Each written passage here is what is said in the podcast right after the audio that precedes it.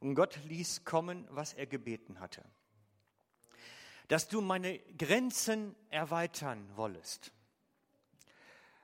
den Horizont größer stecken, die Sichtweisen weiter stecken, sich auf etwas Neues einlassen, sich zu etwas ausstrecken, was man noch nicht kennt, etwas Ungewohntes probieren. Das alles ist da drin. Lenke unser Schritt, unsere Schritte auf neues Land. Hilf uns entdecken. Das heißt, wachsen könnte man das nennen. Geistliches Wachstum. Ich entdecke Gott neu, vielleicht von einer ganz anderen Seite. Ich mache mich auf, etwas zu entdecken, was ich bisher nicht kannte.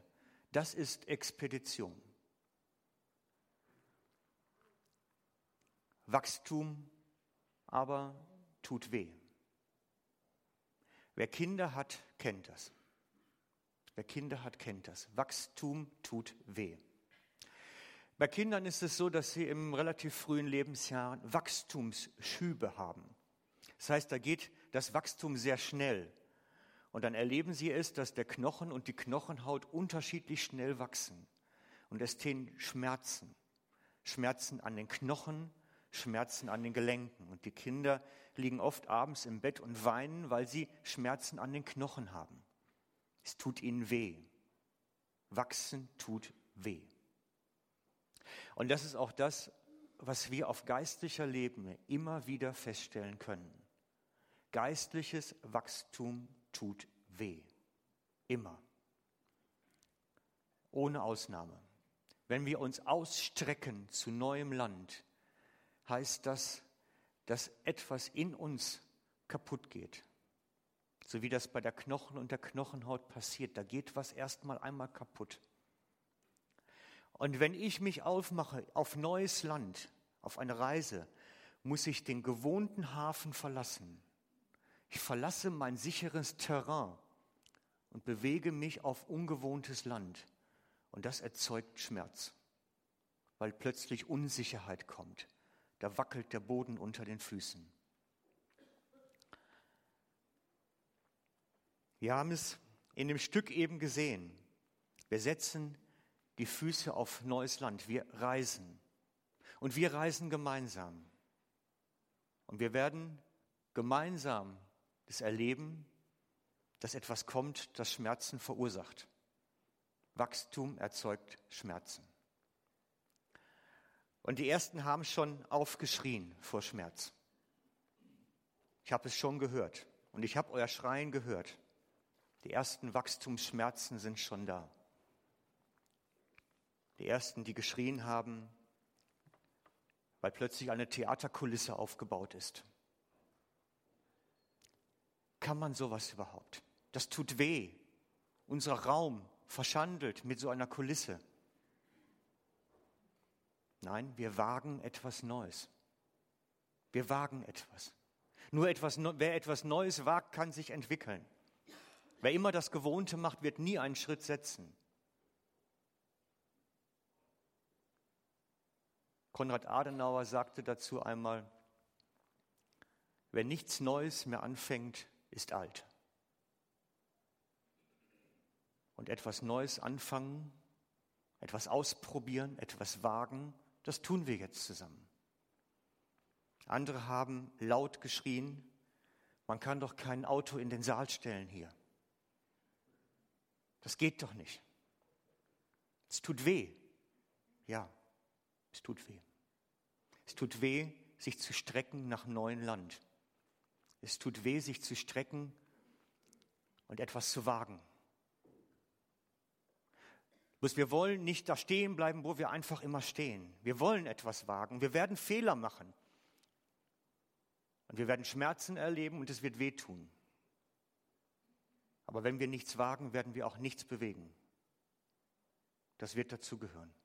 Und ich lade euch ein, verhärtet nicht eure Herzen denen gegenüber, die etwas wagen. Es sind so viele Kirchenspaltungen geschehen, weil einige etwas gewagt haben. Der erste ganz, ganz große, oder eine der ganz großen, nicht die erste, aber eine der ganz großen ist geschehen, weil die Orgel eingeführt wurde. Man kann keine Orgel in den Gottesdienst stellen. Man sang schließlich ohne Instrument. Das war eine der ganz großen Kirchenspaltungen. Da haben einige etwas gewagt. Und ich lade euch ein, verhärtet nicht die Herzen denen gegenüber, die etwas wagen. Ich lade dich ein zum Gebet des Jabets. Erweitere meine Grenzen. Strecke meinen Horizont. Setze meine Füße auf neues Land. Lass uns auf Entdeckungsreise gehen. Wohin geht die Reise? Das Jahr. Ganz ehrlich, ich weiß es nicht. Ich fühle mich wie Abraham, der loszog und nicht wusste, wo er hinkommt. Ich weiß nur, wir müssen starten. Ich weiß nicht, wo der Endpunkt ist. Das heißt, sicheren, Sicherheit verlieren. Wir wollen immer wissen, wo wir hinkommen.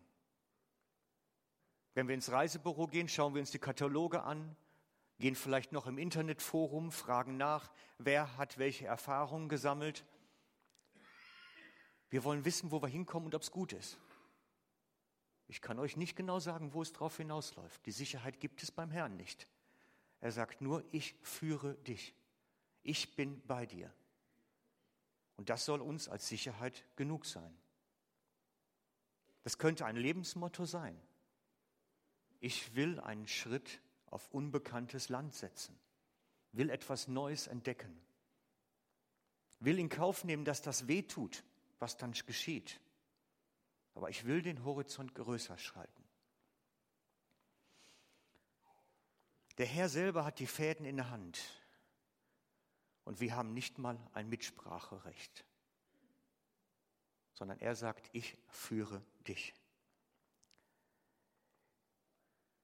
Aber eins weiß ich, eines weiß ich, dass das geschehen wird, was im Hebräerbrief steht nämlich im Hebräer 6 wird aufgeführt, dass wir zur Reife kommen sollen. Das ist Gottes Ziel, dass wir auf dem Weg reifen werden. Und das ist gut. Das ist etwas, was an uns geschieht.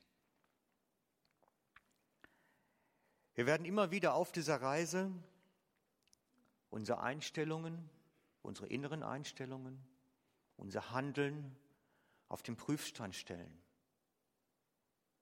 Es wird Unsicherheiten geben, Momente, wo wir uns fragen, ist das alles noch recht? Das wird passieren. Das ist immer dann, wenn man auf Expedition geht, passiert so etwas. Aber nur wer etwas verlässt, kann losgehen. Und da so wird es uns auch ergehen. Nur wer das Heim verletzt, kann verreisen. Das kennt jeder, der einmal im Urlaub gewesen ist. Nur wenn ich das Haus verlasse, kann ich irgendwo anders hinkommen. Wenn die Ehefrau in dem Stück eben darauf bestanden hätte, wir müssen zu Hause bleiben, das ist der einzig sichere Ort, würden sie nie loskommen. Nicht, weil die Frauen grundsätzlich die Entscheidungsvollmacht haben, aber wer mag schon gegen seine Frau dann etwas machen?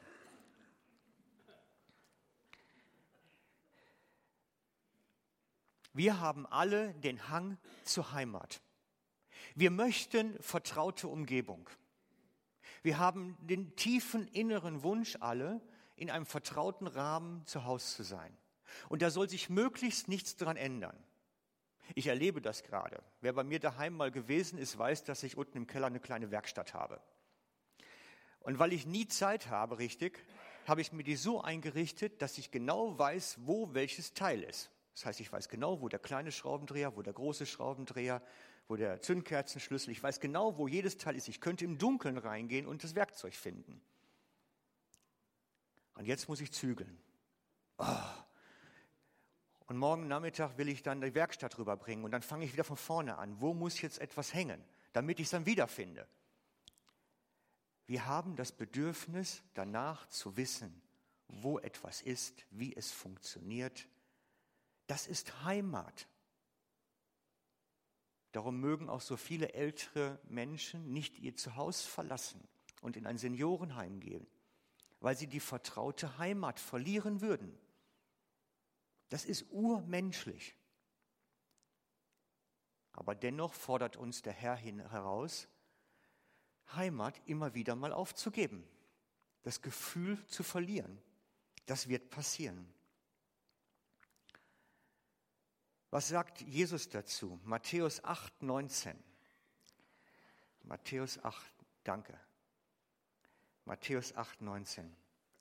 Und ein Schriftgelehrter trat herzu und sprach zu ihm, also zu Jesus, Meister, ich will dir nachfolgen, wohin du auch gehst. Und Jesus sprach zu ihm, die Füchse haben Gruben und die Vögel des Himmels haben Nester, aber der Sohn des Menschen hat nichts, wo er sein Haupt hinlegen kann. Wenn wir das jetzt in unseren Sprachgebrauch bringen, würde das sagen, der Sohn des Menschen hat hier keine Heimat. Er hat hier kein Zuhause. Und er sagt dem Schriftgelehrten damit, wenn du dich mir anhängst, und jünger wirst, wirst du das Gefühl von Heimat verlieren. Jünger haben einen Verlust von Heimat. Das gehört dazu. Und das ist einer der Preise, die wir für Jüngerschaft bezahlen. Dass wir sicheren Boden und dieses Gewohnte immer wieder verlieren. Weil der Herr uns schickt und losschickt. Und er sagt dies dem Schriftgelehrten, der fragt, ob er nachfolgen soll. Und ich glaube, diese Einstellung hat sich zu uns heute nicht wesentlich verändert. Ich glaube, diese Grundhaltung ist die gleiche geblieben. Wenn wir zu ihm treten würden und sagen würden, Jesus, ich will dir nachfolgen, setzen wir das doch mal ein. Und dir nachfolgen, wohin du auch gehst, tönt gut. Und Jesus sagt zu uns, ich habe keine Heimat und wenn du mir nachfolgst, wirst du auch keine Heimat mehr haben. Das ist der Preis von Nachfolge. Auf den Punkt gebracht. Darf ich euch einladen, Heimat zu verlassen? Darf ich euch einladen, in die Nachfolge zu kommen, sicheren Boden aufzugeben, ungewohntes Land zu betreten? etwas zu wagen, mit der Gefahr, dass was falsch gemacht wird? Darf ich euch wagen, hinzuzutreten? Die Leitung des Herrn, mit der Leitung des Herrn unterwegs zu sein, ist nicht easy. Das ist kein einfaches Geschäft. Das ist kein Pauschaltourismus im Vier-Sterne-Hotel. Wir machen uns auf eine Expedition. Ich habe vorgestern Abend eine Sendung gesehen im Fernsehen über einen Mann, der sich aufgemacht hat, die Marco Polo Route, die Seidenstraße zu bereisen, auf dem gleichen Weg, wie Marco Polo es gemacht hat. Und darüber dann ein Buch zu schreiben und einen Film zu drehen. Ich habe mir diesen Film angesehen und habe erstmal verstanden, wie anstrengend so etwas ist. Der stand plötzlich in Istanbul und hatte kein Geld mehr. Was macht man dann? Der suchte Kontakte zu Leuten, knüpfte neue Beziehungen. Unterwegs sein ist anstrengend in der Form. Ich habe heute eigentlich für euch eine Ein-Punkte-Predigt. Das ist für mich völlig ungewöhnlich, weil ich meistens viel zu viele Punkte habe. Heute gibt es eine Ein-Punkte-Predigt. Und dieser eine Punkt lautet, mach deine Bekehrung vollständig und werde Jünger. Folge Jesus nach. Mach deine Bekehrung vollständig und werde Jünger. Das ist mein einer Punkt. Wie kann man das? Bekehrung vollständig machen. Entweder ist man doch bekehrt oder nicht. Ich sehe das ein bisschen anders inzwischen. Ich habe mir viele Lebensgeschichten angeschaut, habe mir viele ähm, Geschichten, Lebensgeschichten aus der Bibel angeschaut und stelle fest, Bekehrung ist nicht ein Gebet. Bekehrung ist ein Prozess, den wir gehen mit Jesus. Und ich möchte euch diesen Prozess Bekehrung einmal aufzeigen, wie der aussieht. Ich möchte euch aufzeigen, wie das funktioniert, damit ihr versteht, was Gott da eigentlich mit euch vorhat. Was ist sein Plan für mich? Könnt ihr genau ableiten. Und ich mache es jetzt mal so ein bisschen, wie ich es erlebt habe und auch wie es der Petrus in der Schrift erlebt hat. Also ein Schritt, der erste Stufe der Bekehrung, die taucht in der Bibel nie auf, weil das da schon gegeben ist. Aber hier in unserer Welt ist das anders. Das ist die erste Stufe einer Treppe. So machen wir mal hier das Land. So, hier ist die erste Stufe. Für mich seinerzeit als junger Mann war die erste Stufe, es gibt Gott. Das war eine, für mich ein Riesenschritt. Da war ich 15 und habe wirklich gefragt, bist du da? Ist da irgendwas im Himmel? Ist da einer, der mich hört? Und ich habe entdecken müssen, Gott ist. Punkt. Und für mich als jemanden, der keine Gemeinde kannte, keine Christen kannte, nichts, war das ein großer Schritt. Das war mein erster wirklicher Schritt auf Gott zu, dass ich wusste, er ist. Und deswegen nenne ich die erste Stufe, Gott ist. Und dann gibt es die zweite Stufe, die taucht schon in der Bibel dann auf. Die können wir da sehen. Das ist die zweite Stufe der Bekehrung. Die zweite Stufe ist, Jesus hat es wirklich so gegeben, wie es in der Schrift steht. Das ist ein wahrheitstreuer Bericht. Für mich war das, Jesus ist real. Ist real. Ich habe entdeckt, der Jesus, das stimmt, die Botschaft ist wahr, sie hat es so gegeben. Dritte Stufe.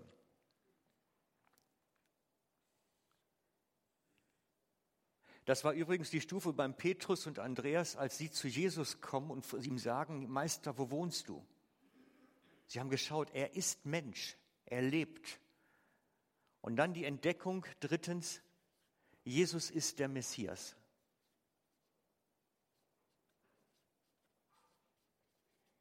Messias. Jesus ist der Messias. Er ist wirklich der von Gott geschickte, einmalige Sohn.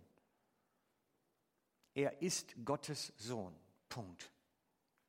Das ist eine ganz tiefe Erkenntnis, weil da fängt an, etwas lebendig zu werden.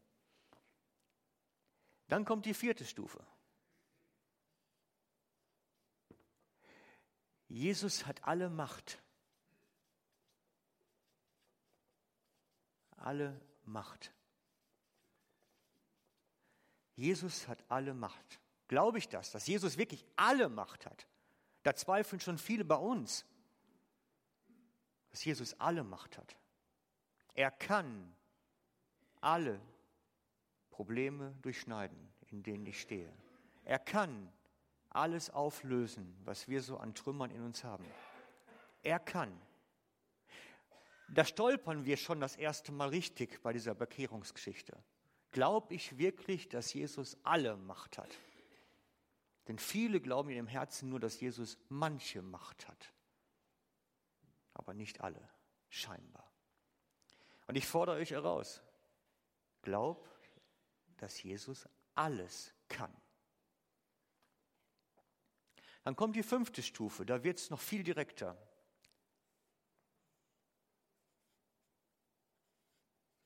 Jesus kann in meinem Leben, das wird jetzt ein bisschen eng hier, meinem Leben Jesus kann in meinem Leben. Das war die Stelle, als Petrus in der Synagoge ist, die beeindruckende Predigt von Jesus hört. Sie sind alle tief berührt. Und er kommt auf den Gedanken, und meine Schwiegermutter liegt krank im Bett. Er könnte doch vielleicht. Kann Jesus in meinem Leben? Er konnte das sehen und konnte das denken. Er sah, dass Jesus in der Synagoge den bösen Geist ausgetrieben hatte, sah, dass er alle Macht hatte und konnte das auf sich übertragen. Er sagte, ich habe erkannt, Jesus hat die Macht, dann kann er auch in meinem Leben. Kann ich das glauben? Nicht nur, dass Jesus alle Macht hat, sondern dass er auch in meinem Leben alles tun könnte, dass er die Kraft hat dazu? Kann ich das glauben?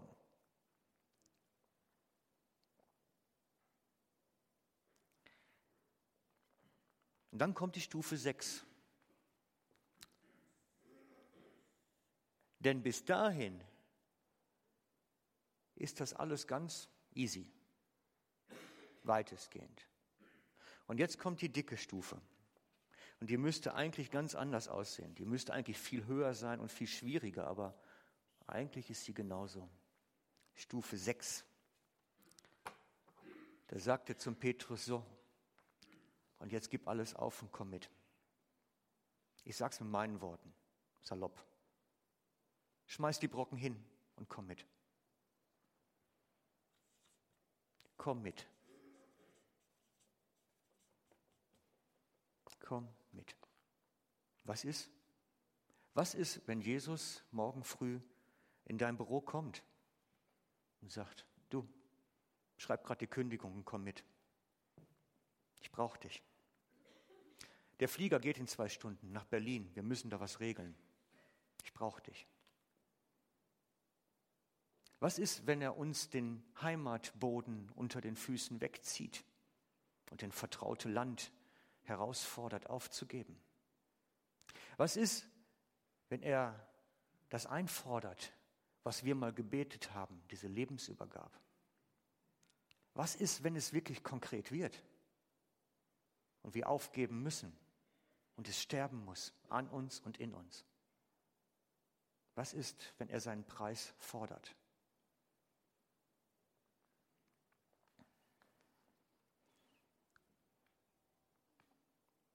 Alles aufgeben, komm mit.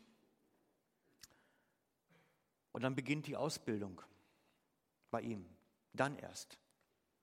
Das ist mein Erfahrungshorizont. Da beginnt, da ist die Schaltschwelle. Da beginnt Jüngerschaft. Da beginnt Jüngerschaft. Denn Jüngerschaft heißt nichts anderes als hinterhergehen. Da beginnt das Hinterhergehen bei diesem Punkt, komm mit. Und das ist das, was er uns fragt. Kommst du mit? Bist du parat?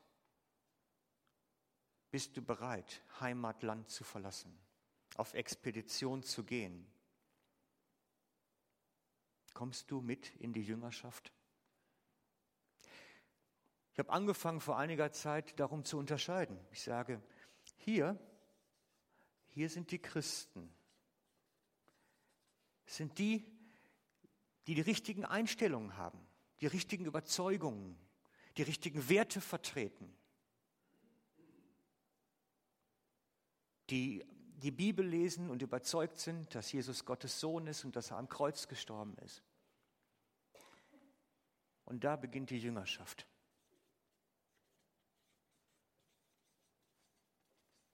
Ich werde das noch ein wenig zuspitzen, damit ihr drauf kommt, dass das was Reales beinhaltet.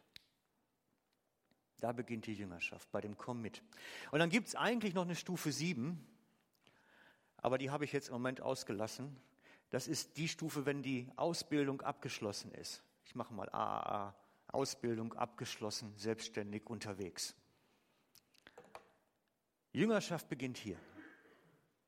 Nicht jeder, der ein Übergabegebet gesprochen hat, ist automatisch ein Jünger. Denn Jüngerschaft wird gelehrt. Wie folge ich Jesus nach? Das ist ein Lehramt. Jüngerschaft wird gelehrt. Wie gesagt, das ist ein Bekehrungsprozess. Bekehrung ist nicht ein einmaliges Gebet. Bekehrung heißt, ich wechsle den kompletten Horizont meines Lebens. Die Herrschaft, alles, was das beinhaltet. Komplett. Und das ist ein Prozess, in dem wir stehen. Und je nachdem, wo wir sind, dauert der eine Schritt oder der andere mal länger oder kürzer. Je nachdem, wo wir sind, nimmt man mal ein paar Stufen auf einmal und mal jede einzeln. Je nachdem, wo wir sind, gibt es vielleicht auch wieder einen Rückschritt. Das alles kann passieren. Was ist, wenn Jesus uns herausfordert?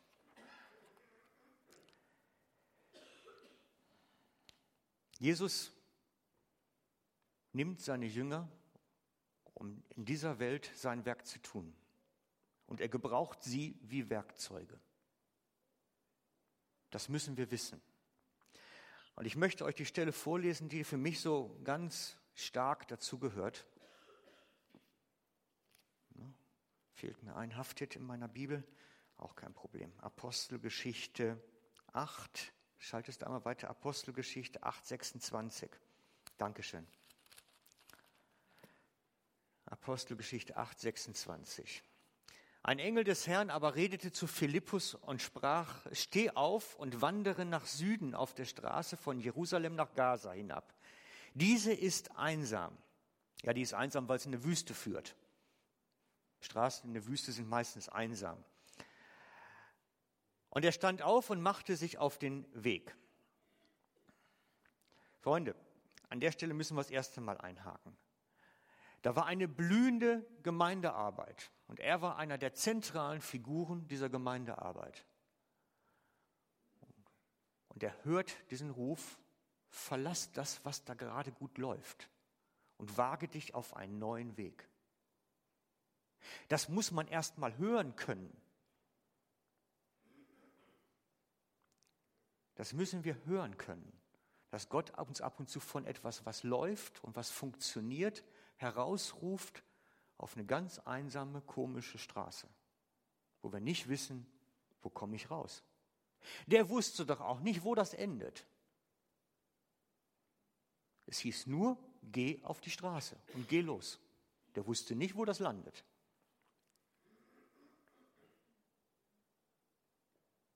Und er begegnet den Äthiopier, erklärt ihm das Evangelium. Und dann geschieht etwas ganz Außergewöhnliches, wo ich euch eigentlich darauf hinweisen möchte. So ein bisschen bildhaft für mich.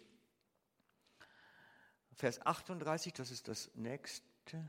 Oh, wartet. Ich, ich kann nicht schalten, irgendwie. Genau, einen weiter noch. Ah.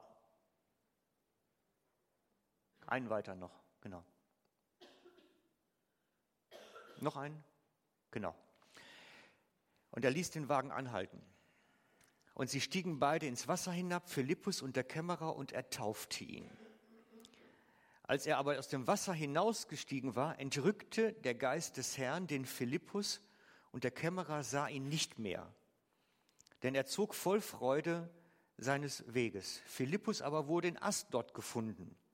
Und er zog umher und verkündete das Evangelium in den allen Städten, bis er nach Caesarea kam. Das ist der erste Flugreise, die dokumentiert ist in der Menschheitsgeschichte. Müssen wir so sehen. Keine Ahnung, wie der von A nach B kam. Es sind ungefähr 35 Kilometer, denke ich, von den beiden Ortschaften, wo er gestartet ist und wo er gelandet ist wieder. Also Flugreise. Gott hat ihn einfach nach Asdod gesetzt. Der hat ihn nicht gefragt, willst du dahin? Da wurde nicht ein Mehrheitsentschluss gebildet. Der hat ihn einfach genommen und dahingesetzt. So geht unser Herr mit Jüngern um. Er nimmt sie. Und das mag sich im ersten Moment ganz brutal anhören, einfach gebraucht zu werden. Weil wir sind es doch von unserer Kultur her gewohnt, bei allen Dingen ein Mitspracherecht zu haben. Und dann trifft man eine Mehrheitsentscheidung. Und wenn der Herr dann in unterlegener Anzahl ist mit der Stimmenzahl, dann hat er Pech gehabt. Nein, bei Jesus läuft das nicht so. Er sagt, ich brauche dann dich da, denn du bist mein Jünger. Und er nimmt uns und setzt uns dahin, genau an die Stelle, wo er uns braucht und sagt uns dann, was wir tun sollen. Das ist Jüngerschaft. Das ist Jüngerschaft. Und Jünger Jesu hier auf der Erde erleben ihren Herrn so intensiv. Vielleicht nicht so extrem mit Freiflügen, aber schon Auf die Art und Weise, dass man gesagt kriegt, so und jetzt geht's los dahin. Ich brauche dich da. Der Herr geht so mit seinen Jüngern um, dass er Anweisungen gibt und erwartet, dass man diese Anweisungen nimmt und umsetzt. Wir sind seine Jünger, seine Werkzeuge hier auf Erden. Und wir, er will uns einsetzen an den Stellen, die er vorgibt. Das ist Jüngerschaft. Ich möchte aber noch ein bisschen tiefer dabei einsteigen. Ich weiß nicht, ob ihr das noch verkraftet, aber ich möchte noch tiefer einsteigen. Und zwar möchte ich die beiden Missionsbefehle im Neuen Testament, den Missionsbefehl im Matthäus und den Missionsbefehl im Markus gegenüberstellen. Ich möchte darauf eingehen, was da drin steht, was die Botschaft ist. Der Missionsbefehl im Matthäusevangelium sagt uns, warum wir Jünger machen sollen und wie wir Jünger machen sollen. Der Missionsbefehl im Markus, der Missionsbefehl im Markus sagt, was Jünger tun, wenn sie dann fertig sind. So ergänzen sich die beiden Missionsbefehle. Und wir schauen uns das der Reihenfolge nach an. Schaltest du weiter, Kusi? Ich, ich kriege das Ding nicht zum Laufen. Genau. Und Jesus trat herzu.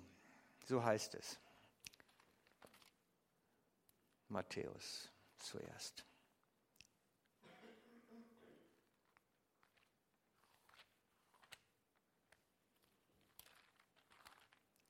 Und Jesus trat herzu, redete mit ihnen und sprach, mir ist gegeben alle Macht im Himmel und auf Erden.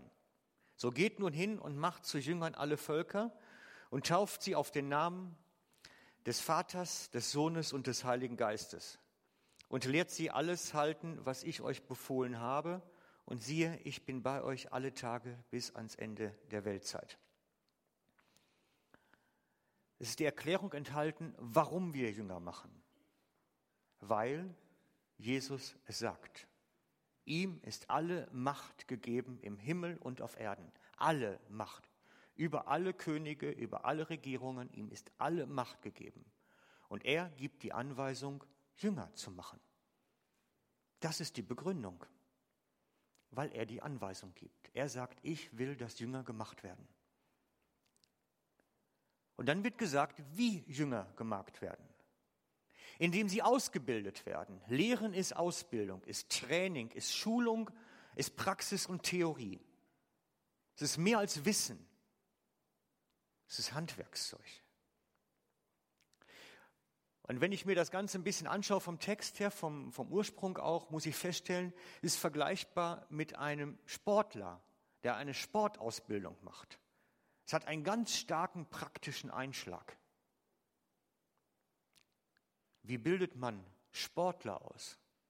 Marathonläufer, die machen sich Pläne, stellen ihre Ernährung darauf ein, die richten ihr Leben darauf aus. Sie werden darauf hingetrimmt, dass sie einen Wettkampf gewinnen können. Darum gebraucht Paulus ja auch das Bild des Wettkampfs immer wieder. Die Ausbildung Jesu zielt darauf hin. Ausbildung, mehr als Wissen, Handwerkszeug, Praxis.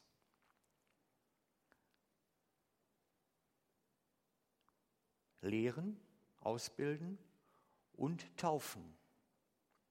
Taufe ist in dem Fall das große Bild der Hingab an Gott, der Hingab an Jesus. Ich übereigne mich ihm. Wir rüsten Jünger zu, indem wir sie ausbilden und sie zur Hingabe anleiten. Das ist Jüngerausbildung.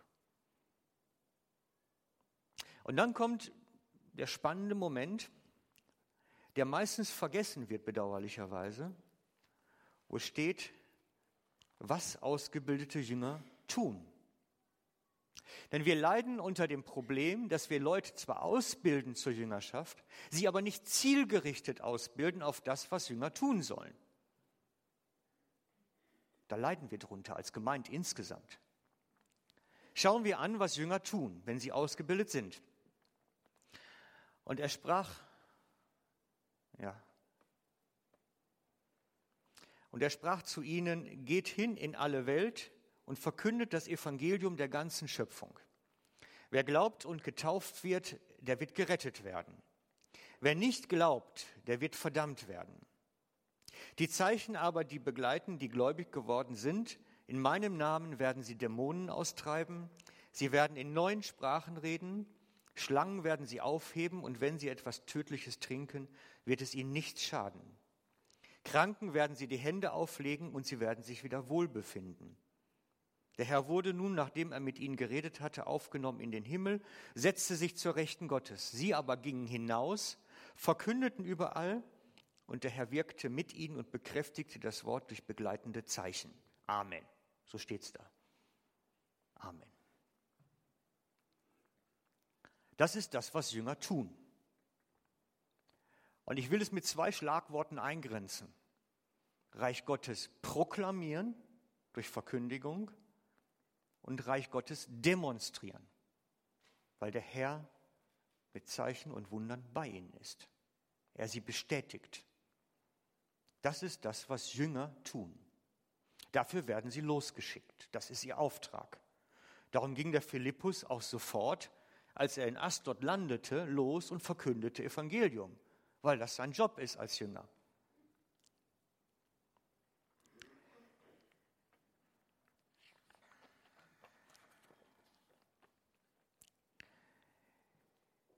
Diese beiden Missionsbefehle gehören zusammen. Der eine erklärt, warum und wie, und der nächste erklärt, was. Und wir leiden so ein bisschen drunter, dass wir nicht auf das Ziel, was Jünger tun, ausgebildet werden hin. Jünger verkünden Jesu Worte in das Leben anderer Menschen hinein. Das ist nicht zwingend die Bibel. Das kann sie sein. Aber Gottes Wort ist manchmal größer. Denn als das so geschrieben worden ist, gab es die Bibel noch nicht. Jesu Worte ist das eine Wort oder der eine Satz oder der eine Vers oder der eine Zusammenhang in das Leben eines anderen hinein. Das trifft, das sein Herz berührt, das ihn innerlich verändert, das etwas in Bewegung bringt.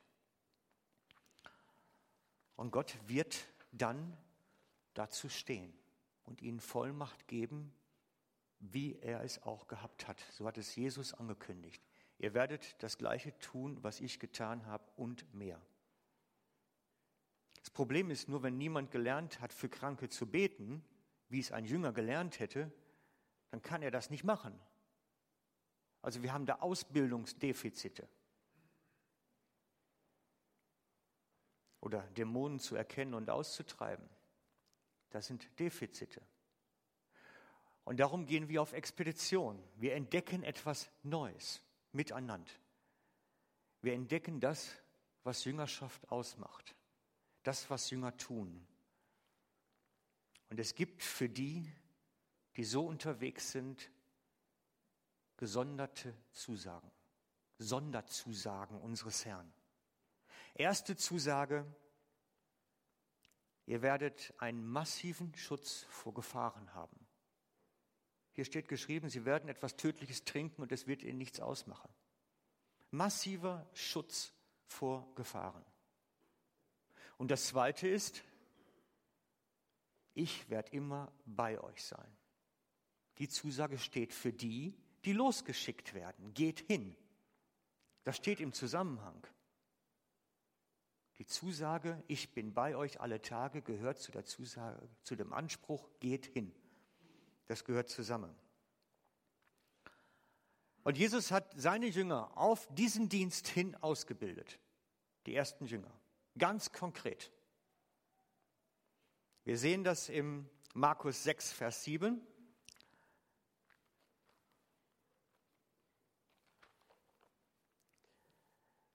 Und er rief die zwölf zu sich, begann sie je zwei zu zweit auszusenden und gab ihnen die Vollmacht über die unreinen Geister. Und er befahl ihnen, sie sollen nichts auf den Weg nehmen als nur einen Stab, keine Tasche, kein Brot, kein Geld im Gürtel. Sie sollen aber Sandalen an den Füßen tragen und nicht zwei Hemden anziehen. Er schränkte ihre Versorgungslage ein, keine Reserve. Ihr sollt erleben, ihr sollt erleben, wie Gott sich um eure Bedürfnisse selber kümmern wird. Das war der Hintergedanke. Und er sprach zu ihnen, wo immer ihr ein Haus hineintretet, da bleibt, bis ihr von dort weggeht. Und von allen, die euch nicht aufnehmen, noch hören wollen, zieht fort, schüttelt den Staub von den Füßen, ihnen zum Zeugnis, wahrlich, ich sage euch, es wird Sodom und Gomorra erträglicher gehen am Tag des Gerichts als jener Stadt. Und sie gingen hin und verkündeten, man solle Buße tun. Und trieben viele Dämonen aus und salbten viele Kranke mit Öl und heilten sie. Das ist genau die Anwendung. Das heißt, das war die Ausbildung, was Jesus gemacht hat. Zu Anfang hat er ihnen gezeigt, wie es geht. Sie waren mit ihm unterwegs und da schickte er sie das erste Mal selber los. Macht eigene Erfahrungen. Macht eigene Erfahrungen. Und nachher sagt er ja, jetzt geht. Bei seiner Himmelfahrt. Jetzt geht. Jetzt seid ihr fertig. Jetzt seid ihr auf Stufe 7. Seid fertig mit Ausbildung. Ihr könnt losziehen.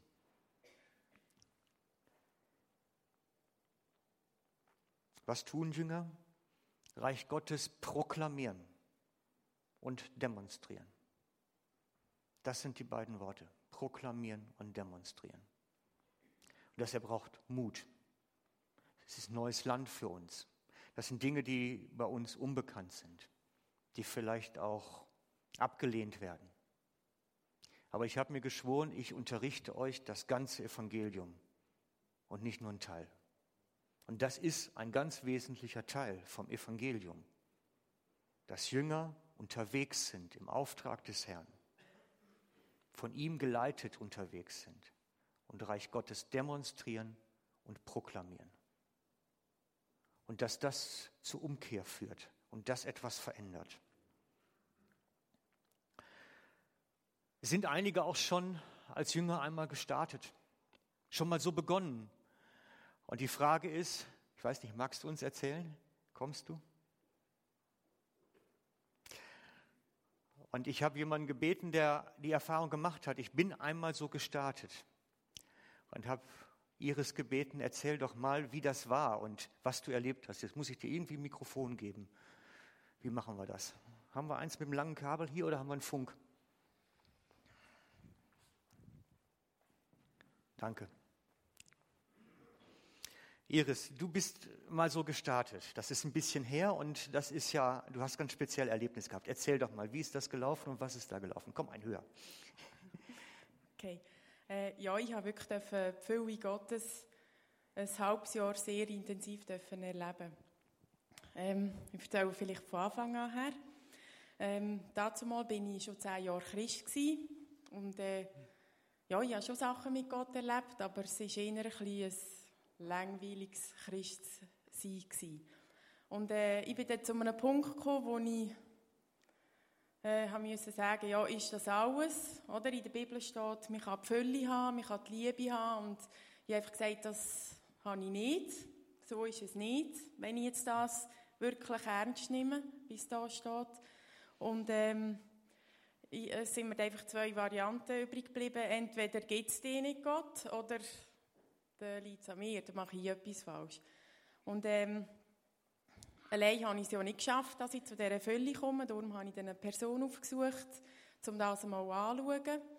Und äh, ja, wir haben dann das angeschaut, wir haben auch äh, das Leben aufgeräumt, noch, einfach mhm. verschiedene Sachen im Leben angeschaut. Und dann äh, habe ich wirklich erleben, wie, ja, wie es mir wie Schuppen vor den Augen runterfällt. Oder ich durfte wirklich in die Fülle hineinkommen, so gefüllt von Liebe und Frieden und Freude. Also es für mich etwas ganz, äh, eine neue Welt gewesen. Und äh, das ist das, was in der Bibel gestanden ist. Und das hat sich dann so ausgewirkt. Ähm, ich hatte Zeiten mit Gott, wo ich wirklich auf dem Gustenheim gebadet habe, in seiner Liebe, mir berieseln von seiner Gnade und einfach mit seiner Gegenwart das durfte geniessen. Und dann war das so in meinem Herzen und äh, ich bin dann rausgegangen und das hat einfach geredet, äh, aus meinem Herz raus.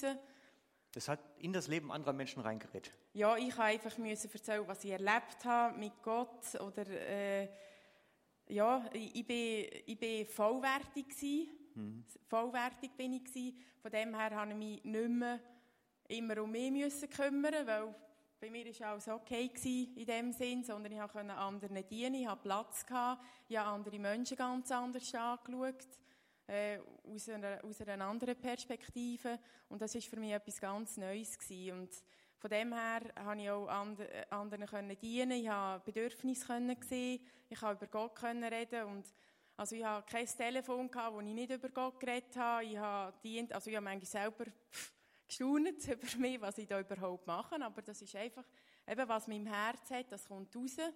Und so habe ich es wirklich auch erlebt. Und äh, es ist eigentlich so weit gekommen, dass die Leute gesagt haben, du, in was für eine Kirche gehst du? Und das will ich auch, was du hast. Es ist einfach, äh, ehrlich gewesen, oder? Es ist wirklich, und das haben, ich denke, das haben auch die Leute gemerkt. Und ich, es ist auch, die Gespräche sind ganz natürlich verlaufen, nicht irgendwie ein Probieren, oh, jetzt muss ich etwas sagen über, über Jesus, wenn ich es vielleicht vorher äh, empfunden habe.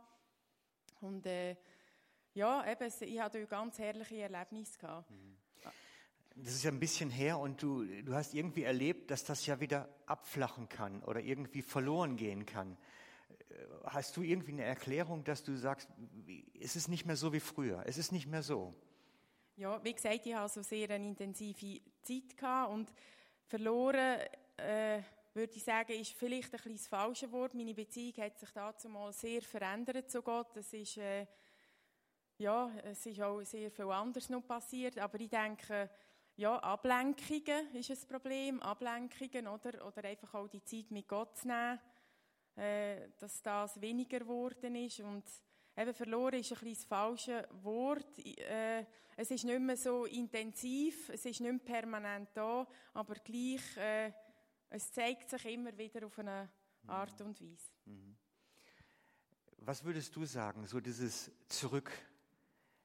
Ist das nicht erstrebenswert? Willst du zurück? Ja, wieso soll, soll man mit weniger zufrieden sein, wenn es mir geht? Gut, du hast das mehr jetzt kennengelernt. Du willst wieder Anschluss finden? Ja, und äh, ich, das auf jeden Fall. Also ich strebe das an und eben ich denke, es ist mir auch wieder in der letzten Zeit klar geworden, äh, was vielleicht besser ist, wirklich auch mit jemandem das anzuschauen. Also. Mhm. Ich mache dir Mut. Und ich bete für dich, dass das gelingt, diesen Anschluss wieder kriegst und dass es wieder vorwärts geht. Und ich danke dass du so mutig warst, uns davon zu berichten. Weil ich denke, viele fühlen sich ähnlich wie du und würden sich das wahrscheinlich genauso wünschen. Berichte uns mal, wenn es weiter ist. Dankeschön. Ja, nimm mal mit.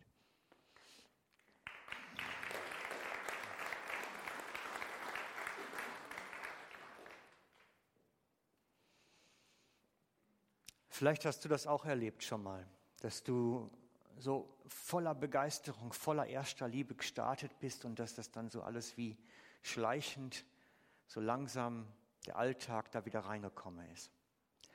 Und unser Wunsch und unser Ziel dieses Jahr ist, dass diese Fülle, dieses Brennen für Jesus, dieses Überfließen, so wie Iris das beschrieben hat, wieder unseren Alltag füllt. Dass da, wo wir stehen, an Beruf, Schule, Kindergarten, Haushalt, dass es überfließt zu anderen Menschen hin. Dass Jesus in uns so groß wird, dass wir gar nicht anders können. Jesus sagt ja, von euch aus eurem Leib werden Ströme lebendigen Wassers fließen. Und das wünsche ich mir, für uns alle. Und ich möchte euch einladen, heute Morgen einen Entschluss zu treffen. Einen Entschluss, ich will. Nicht einfach nur Christ sein von den Einstellungen her, sondern ich will Jünger sein. Ich will für den Herrn unterwegs sein, will von ihm benutzt werden, sein Reich zu bauen. Ich sehne mich danach, dass Reich Gottes entsteht unter uns. Trefft einen Entschluss dazu und geht diese Stufe 6 in die Ausbildung des Herrn hinein. Weil dann kommt's gut. Dann werdet ihr diese Fülle erleben, dass Gott bei euch ist, in euch ist und aus euch herausfließt. Dann wird es geschehen. Dann werden wir nicht dieses Defizit spüren, diesen Mangel. Dann wird etwas geschehen. Und ich möchte mit einem letzten Vers aus dem Psalm 95, 7 und 8 euch gleich entlassen. Heute, wenn ihr seine Stimme hört, verstockt eure Herzen nicht. Wenn du dich von Gott angesprochen fühlst heute, weil er dich berührt hat und gesagt hat, ich will dich eigentlich als Jünger haben und nicht weniger, dann lass nicht locker. Dann, dann geh den Schritt und sag, ich will. Ich will starten, ganz bewusst als Jünger. Mach's konkret.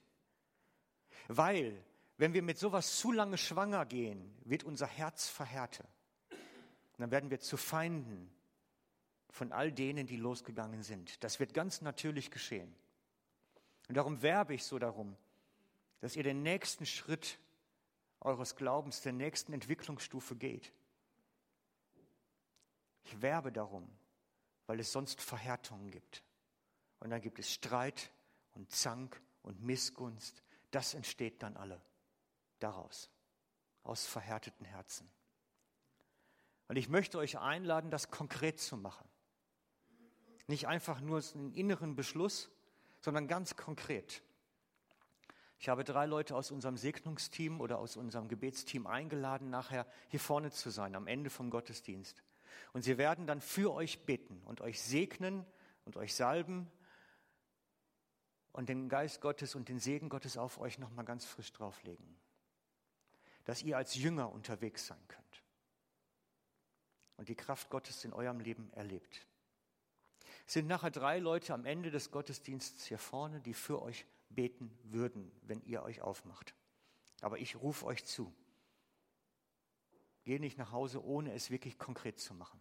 Ich will Jünger sein und ich will die Ausbildung des Herrn gehen will mich auf den Weg machen. Heute, wenn der Herr ruft, verhärtet eure Herzen nicht. Die Hauskreise haben Material bekommen zu der Predigt von heute. Sie haben Material bekommen, damit man es nachbesprechen kann. Es sind nur aber die Hälfte der Gemeinde hat etwa keinen Hauskreis. Das weiß ich. Das ist nicht ganz glücklich, aber das ist manchmal einfach so. Und die lade ich ein, zu mir. Wir machen einfach einmal Sonderhauskreis mit all denen, die keinen haben.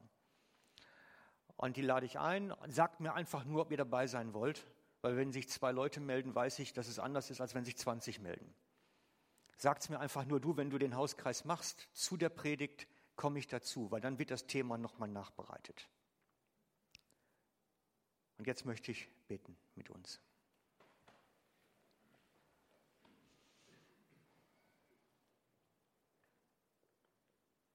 Jesus, und du rufst uns in deine Jüngerschaft hinein, in deine Nachfolge.